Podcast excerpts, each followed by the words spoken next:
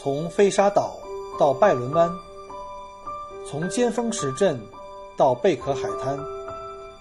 从巴罗沙到沉船海岸，请跟随老司机一起，让我带你走进精彩的澳大利亚。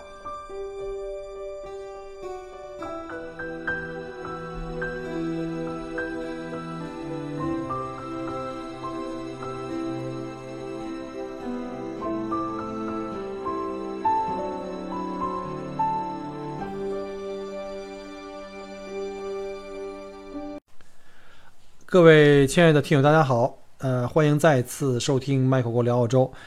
今天呢是二零一八年的十月四号，哈，正好是这个国庆假期。呃，在这里呢，可能有的听友已经听出来了哈，就是之前的几期啊，其实呢都不是每一周的录呃录播，都是我提前录好的。因为呢，小编呢和一家人呢在九月初的时候利用这个。中国的学校开学，然后进入到一个短暂的旅游淡季，我们利用这个时间呢，就回北京去探亲啊，回国探亲了。然后呢，为了在这个探亲期间呢，不耽误每周更新节目呢，我就这个在之前呀，慢慢的积攒了几期，就是之前录好了几期，然后一段一段的到了北京的时候呢，呃，每逢周末的时候再给发出来，因为在北京探亲的时候呢，确实是没有时间再录。呃，这个节目，呃，总共呢回去了二十天，我们从三号出发，一直到这个二十四号回到墨尔本。其中呢，这二十天里面呢，有十天呢还专门去了趟日本，因为我们家的小俊同学呢考上了这个墨尔本的精英高中，所以呢为了表彰他，所以带他去趟日本去旅行。这次呢，回国探亲呢，收获也非常大。因为小俊在澳洲长大哈，因为他一年级读完以后呢，来到了澳洲，啊，对这个中国文化和语言呢，就是对语言可能还 OK，有一点点概念，但是对真正的中国的文化和历史呢，就太缺乏了。所以这次呢，想利用他回北京的这个机会呢，能够带他去。稍微再灌输一下中国的历史和文化哈，来这个宣讲一下这个中国辉煌的五千年的文化和历史，所以我们带他选择去了这个故宫博物院，然后呢玩了一天，然后又去参观这个国博，就是国家博物馆。本来呢是还想去参观一下这个去一下这个长城啊，还有颐和园。但是呢，一个是那段时间的行程太紧张，另外这个就是俊俊同学回到北京以后啊，因为我们天天安排各种吃香的喝辣的，呃，可能这小孩子的肠胃还是不太适合北京的这个这个餐饮吧，啊，就是中间又发烧啊，就是坏肚子，所以呢每次回来都是这样。但是呢，他还是乐此不疲。呃，其中呢，我们在日本待的那十天还不错，也是天天吃，但是好像就没问题，呃。朋友呢就虐称说你这个可能是这个孩子啊对这个地沟油啊不够不够有抵抗力，像我们两位成年人呢就没问题。好，这是开玩笑了啊。这次日本之行玩的非常开心，玩了十天，从十号到二十号，是一条这个啊叫扫盲路线。我们从东京开始，然后呢去京都、大阪、奈良，再回到东京。这是大部分中国游客第一次去日本的一个主要的一个流程。呃，我们这次呢没有选择参加团游、团队游哈，因为我比较喜欢自由散漫一点嘛，所以呢就自己做了攻略，然后从这个一家人从东京开始，然后从东京又结束回到北京。中间呢我们在东京呢和大阪呢都跟我们在日本的朋友们相聚，然后呢有朋友们带着我们去吃当地的好吃的，可能我说了半天大家只听见了一件事儿哈，就是天天去吃啊，没错的。然后回城以后呢，也有很多我的听友啊，还有我的朋友呢，知道我去了日本，所以就向我要这个日本的游记。那这次呢，也有一些对日本的一些直观的感性的认识。然后呢，我稍后呢，现在还得特别忙哈，稍后我想有时间的时候慢慢组织一个日本的游记，稍后会奉上。所以呢，麻烦杜姐呢要耐心的等待。不过这次有个小插曲呢，就是我们还是蛮幸运的。订订完机票以后呢，结果就发现这个大阪的那个机场啊，发生了因为发生了这个台风，受到了很严重的这个损坏，这个通往这个机场的唯一的桥呢断掉了。好在我们的飞机是在东京起降的，但是还是很担心大阪的这个以及奈良的这个，呃，这个行程会受到影响。不过很幸运，我们去的时候那时候的天气非常非常好。再有一个呢，就是在北海道的地震。虽然我们这次行程没有去到北海道，但是还是希望，呃，这个地震带来的影响呢，就是尽可能的小啊。呃，我们前两天回到墨尔本以后呢，又听说这个日本后面又要来两次台风，这个日本岛也真是命运多劫啊。我们祝福所有的呃日本人民吧，别有受到这个灾害的这个这个侵害。啊，最好没有人伤亡。嗯，中间呢，我们是从日本旅行归来呢，又回到北京，然后又从北京就又回到了墨尔本。我是二十四号晚上到的，然后二十五号一早六点起床就开始奔向大洋路，因为国庆的假期呢提前就开始了，所以我就是赶在这个国庆节假期以前回到墨尔本，好去接这个我手手里这些团。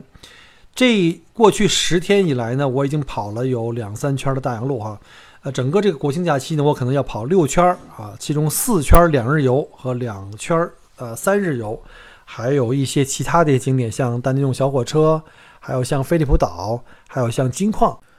也就是说呢，从国庆假期开始呢，就正式踏上了澳大利亚旅行的高峰期。估计应该正常的话，一直会到第二年的来年的四月份，所以呢，小编可能也要从现在开始呢，要天天忙于带团，然后将来录节目的这个时间也会非常非常紧张。那我也计划呢，可能要把我的录音设备随身带着。在外面住酒店的时候呢，争取呢也偶尔可以录上个一期半期的。所以呢，在整个的内容上和这个准备上，以及录音环境上呢，可能会没有像在家里录音这么这么好。所以呢，也请各位呢多多包涵。嗯，这个十月份就已经排得很满了，现在目前已经基本上全满了。呃，而且呢，很开心的是呢，我这次呢很荣幸的接了几个我们的听友，啊，其中有一个呢是。呃，我的北京老乡哈，袁先生一家一家四口来澳洲，他们身份比较特殊了，他们不仅仅是来旅行的，因为一家人准备移民到澳大利亚，所以他想利用这个时间来澳洲来考察一下。然后之前也在一直听我的节目，然后呢，可能跟我有很多地方有交集啊，包括这个年龄啊，我们的事业发展的一个很多的地方呢，可能比较接近啊，价值观也很接近，所以这次呢，专门约我呢，带他们全家呃去了一天菲利普岛，希望您太太苏珊和两个小孩子都还喜欢我们的动物天堂之旅，然后呢，也希望你们顺利回到北京，然后呢，我们保持联系，呃，很快就可以成为墨尔本老乡了。另外呢，还有几位听友，呃，也特别感谢，像这个躲猫，以及另外像燕子啊、墨菲，啊，这三位这个听友呢，也是铁杆的粉丝，呃，他们为了将就我的时间，不得已呢，重新调整整个澳大利亚的行程啊，结果在墨尔本呢，可能要多待几天，啊，而且呢，特别遗憾的是呢，后面的三天我还不能够亲自带你们，只能是委托我的搭档来带你们在市区啊，还有去飞行啊。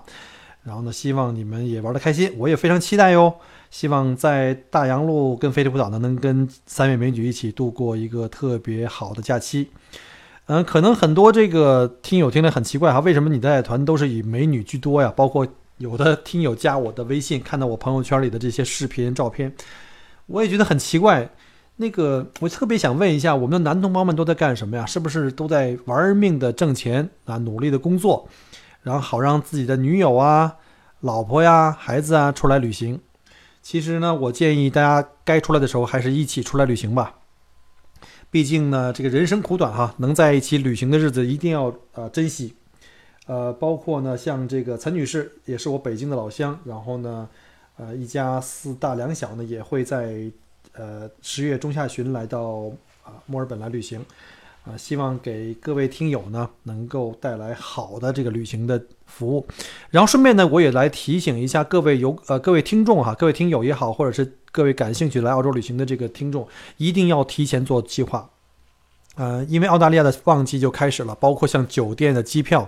呃，所谓旺季中呢，我们还有指的这个风季跟肩膀季。所谓风季就是头顶季了，就是最最紧张的时候。这个时候呢，不管酒店、机票还有门票，因为有一些项目非常紧张哈，像这个看小企鹅啦，像去金矿啦，还有像坐小火车，这个每天接的能力都很有限，所以建议大家都尽量提前去做好行程计划。你看现在我个人的行程里面的话呢，除了十月份基本上已经满了以外，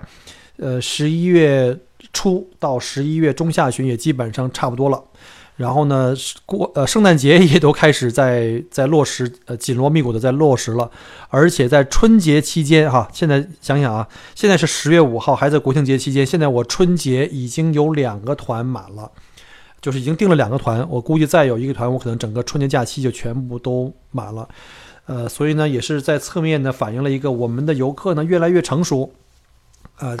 开始呢知道要提前做计划，尤其对于这个。啊，澳洲的这个旺季旅游旺季一定要提前做准备啊，这个是非常必要的。最让我吃惊的是，还有客人还想这个在临时抱佛脚。昨天晚上还在接到，呃，这个听也是一个听友哈，给我打电话问我能不能第二天带他们去这个大洋路三日游。呃，真的是实在抱歉哈，这种临时找我的话呢，要是能有机会碰到，那真是缘分相当的相当的大了。呃，但是真的不好意思，我已经排满了，到了。十月的二十三号以前都没有时间了，所以很遗憾。呃，这个听友也不得不又自己重新改变这个行程啊，希望没有影响到你酒店和这个门票啊啊这些预定。所以呢，我的建议就总结就是一句话哈，大家尽量尽量要提前预定。好了，今天说了这么多呢，其实就是想跟大家讲一下之前一段时间跑到哪里去了，然后呢，呃，跟大家讲一下呢我未来的这个。状况啊，就这个工作的状况、带团状况。然后呢，如果各位呢对这个澳洲旅行有什么想法，或希望得到我的这个建议，对于行程设计方面哈，或者是有各位要是想来澳大利亚来旅游也好、移民也好啊，或者留学，呃，有什么问题也欢迎在喜马拉雅给我留言，甚至呢在呃节目后面呢加我的个人的微信，然后通过微信来。联系，但是我大部分时间在带团，如果不能及时回复呢，也请各位多多海涵。呃，但凡是我能够空下来的时间呢，我会尽量给各位及时回复。那就转入今天的这个正题啊，今天是其实想利用这个时间，想给大家讲一期，因为今天星期五了，我已经比这正常时间发节目晚了。今天讲一期关于澳大利亚哈，尤其是我们在墨尔本这边有一个非常著名的网红景点，叫墨尔本的这个。呃，彩色小屋，这个沙滩彩色小屋啊，我相信各位呢，在墨尔本的很多的这个呃旅行的宣传画上面呢，或者是一些旅游局的这个网站上会看到，你也一定会被他们的这个亮丽的色彩抓住了眼光。如果你看过我的那个微信公众号的话，有一期专门介绍这个景点的。这些彩色小屋呢，主要建在这个 Brighton Beach 啊，以及墨尔本的这个菲利普湾的一些海岸上，非常的漂亮，非常的著名。啊，现在已经成为这个旅行团呢，或者是自驾游的这个游客必到的一个景点啊。这个非常适合拍照，因为它是各种五颜六色的小小木屋啊，非常非常适合摄影。那在墨尔本呢，环绕着菲利普湾呢，在这个沿岸沙滩上，总共有一千三百多个这样的彩色小木屋啊。当地人管这些小木屋啊叫做啊 bathing boxes。这些小屋啊，是澳洲人用来放置。呃，在海滨度假时用的一些设备，包括像冲浪板啊、独木舟啊、潜水用具啊，还有甚至像桌椅、阳伞，甚至有人可能把这个一些做饭的小家伙事儿也放在了这个小木屋里。这样的话，一家人来度假的时候呢，就不用呃辛辛苦苦从家里背来很多东西，就可以开个小车开过来，然后这个小木屋里全部都存着东西呢，所以就很方便他们来度假。但是这小木屋不是住人的哈，虽然可以在里面打开门的时候可以休息一下。呃，我稍后呢会 attach 一些照片，呃，大家来看一下我在沙滩上拍的这些彩色小屋，非常漂亮。话说这些五彩缤纷的小木屋的来历啊，还真有点意思啊，很值得我们来聊一下。它们的产生啊，完全是由于这个当时的这个女人游泳的需要。这个要追溯到十九世纪末二十世纪初的时候，那个时代啊，这个民风保守。看着那个时候的那个各式的游泳的那个游泳衣的款式哈，你就会有这种啊感觉了。因为那时候的那个女士的游泳衣啊，你现在看一下，觉得好像就跟穿了羽绒服一样，里三层外三层，基本上哪儿都不能漏的。而且当时的维州政府呢，规定了严格的法律哈，禁止这个，呃，这个穿着很放荡，他们认为很放荡的露肉的这个游泳衣，规定这个甚至游泳的沙滩都要分开，比如说左边这条旗子左边是女士游泳专区，右边呢是男士游泳专区。原来在这个非常非常封建的哈，不是只有中国古代的时候才会有这种封建的意识。那而且规定了呢，游泳衣必须从颈部覆盖到膝盖的人体部分。那有些妇女因为没有穿丝袜呀，或者穿鞋子或长裙而遭到了罚款。那么女士们在这种环境下，要是想在海滩换游泳衣的话，那绝对是一件伤风败俗的事儿。可是，在烈日炎炎下呢，这些女士也有权利享受这个海滩。游泳避暑啊，那这样的话呢，就出现了一种很奇怪的一个小木屋。当时的小木屋呢是有轮子的，用马车呢从其他地方拉到了沙滩上。这个时候呢叫做 bathing machine，啊，可以呢带到海边使用，就像一个活动的更衣间啊。这样的话呢，男女老少都可以在这个马车拉过来的活动更衣间里面去换衣服，然后再去游泳，事后呢，我会发几张照片，你可以看一下。通过这照片可以了解到，在那个年月上，在海滩上的那个景象。据说当时呢，维多利亚女王和这个乔治三世呢，也拥有自己的私家的这个 bathing machine。但是后来呢，越来越多多的人来到海边，每次去海边呢，都要拉个房子啊，太不方便了。于是就在沙滩，在呃潮汐。不能够到及的地方的话呢，建起了更方便使用的比较固定的小屋。那政府就批了这一块地，一块一块的地呢，就批给当地的市民买去呢，去做这种固定小木屋，一直留存在现在。到目前现存的小木屋大概是一千三百多个，而且呢，政府现在为了保护这个水土呢和植被呢，已经不允许再新建了。也就是说，这些小木屋已经成为了什么呢？不可再生资源。这个小木屋啊，这些小木屋里面大部分呢是由私人拥有，有一些呢少数是由市政府所有的。你看，不要小看这小小的一间迷你的小木屋，这可是富有人家的象征啊！因为它不可再建，属于不可再生资源。一栋小木屋的价格啊，以前曾经贵到四五十万澳币一个，是不是觉得很惊人？你可知道吗？四五十万澳币曾经在墨尔本呢是随随便便可以买到一栋住宅的。那种带地的独立的住宅，已经有了这个小木屋的人家呀，也通常都是祖上传下来的，人家也不会轻易的出售啊，一般都是有钱人啊，他们也不在乎这个四五十万，一般都会世代的相传下去。那么在这些可爱的小屋呢，从什么地方可以找到呢？那来到墨尔本的你的话呢，一定要去墨尔本最近的这几个地方可以去找。首先是距离 City 最近的，叫 Brighton Beach。这个也是最网红的地方，为什么呢？因为这里的小屋呢非常密集，一家接一家，而且离停车场非常近，步行过去很快就可以到了。呃，这里一共有八十二座色彩夺目、个性十足的彩色小屋，是这个网红的自拍的一个景点哈。这是散团旅行社也好，还是自驾客也好，都会来这边。我也是经常带客人到这边来拍照。在文后呢，我会给大家来拍一个，我把这八十二家全拍下来的一个全家福啊，给位看给各位看一下。如果大家有机会来到这个 Brighton Beach 的话呢，你可以按照 Michael 郭提供的这个八十二个全家福呢，去一家一家去拍照哈，也许能找到我这个照片上的这些呃大部分的这些家吧，因为有一些呢，它可能因为时间长了以后呢，这个主人可能要对外观进行重新的翻修。比如说这些防水漆可能有剥落的地方，它可能会因为这个重新刷漆，这样的话呢，外观可能会发生变化。但绝大多数在相当长的时间都是保持比较，呃，美丽的、比较稳定的，都是同一个颜色的。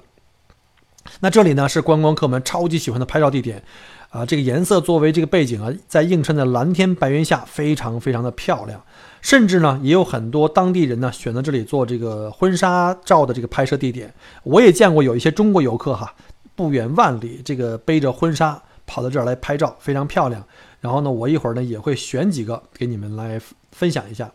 那除了在 Brighton Beach 之外呢，整个菲利普湾还有很多地方也有啊，比如说像我个人比较喜欢的哈，呃，从这个 Mornington 半岛出发啊，我们从这个叫 Mount Eliza 一直延伸到 Port Sea，然后沿途可以看到很多沙滩都有这种彩色小屋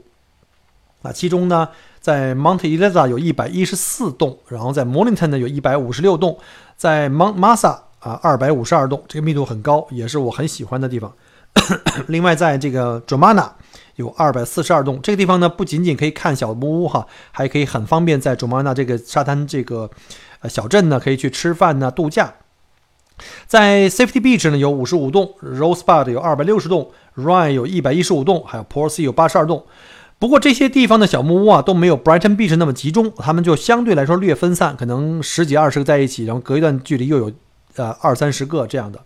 然后呢？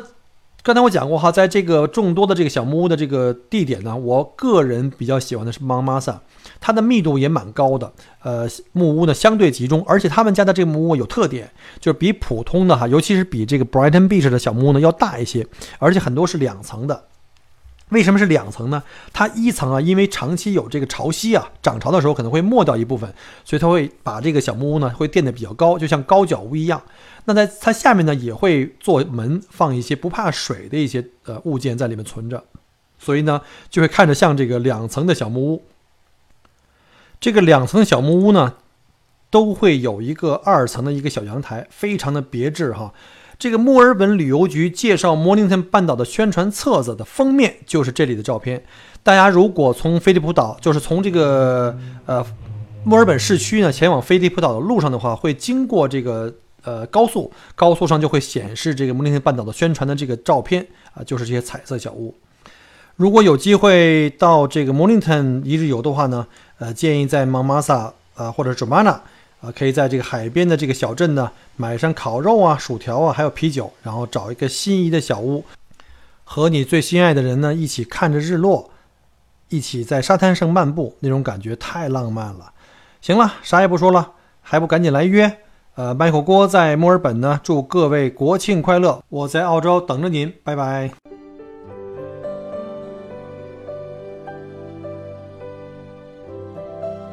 很荣幸您的收听和关注。如果您喜欢我的节目，请您把它转发分享给您的朋友们，同时也欢迎您线下跟我留言互动。除了喜马拉雅，也欢迎您加我的个人微信，并关注我的旅行服务公众号。墨尔本精品旅行，我给大家准备了很多关于澳洲旅行的资讯和攻略，请您跟随我一道走入精彩的澳大利亚。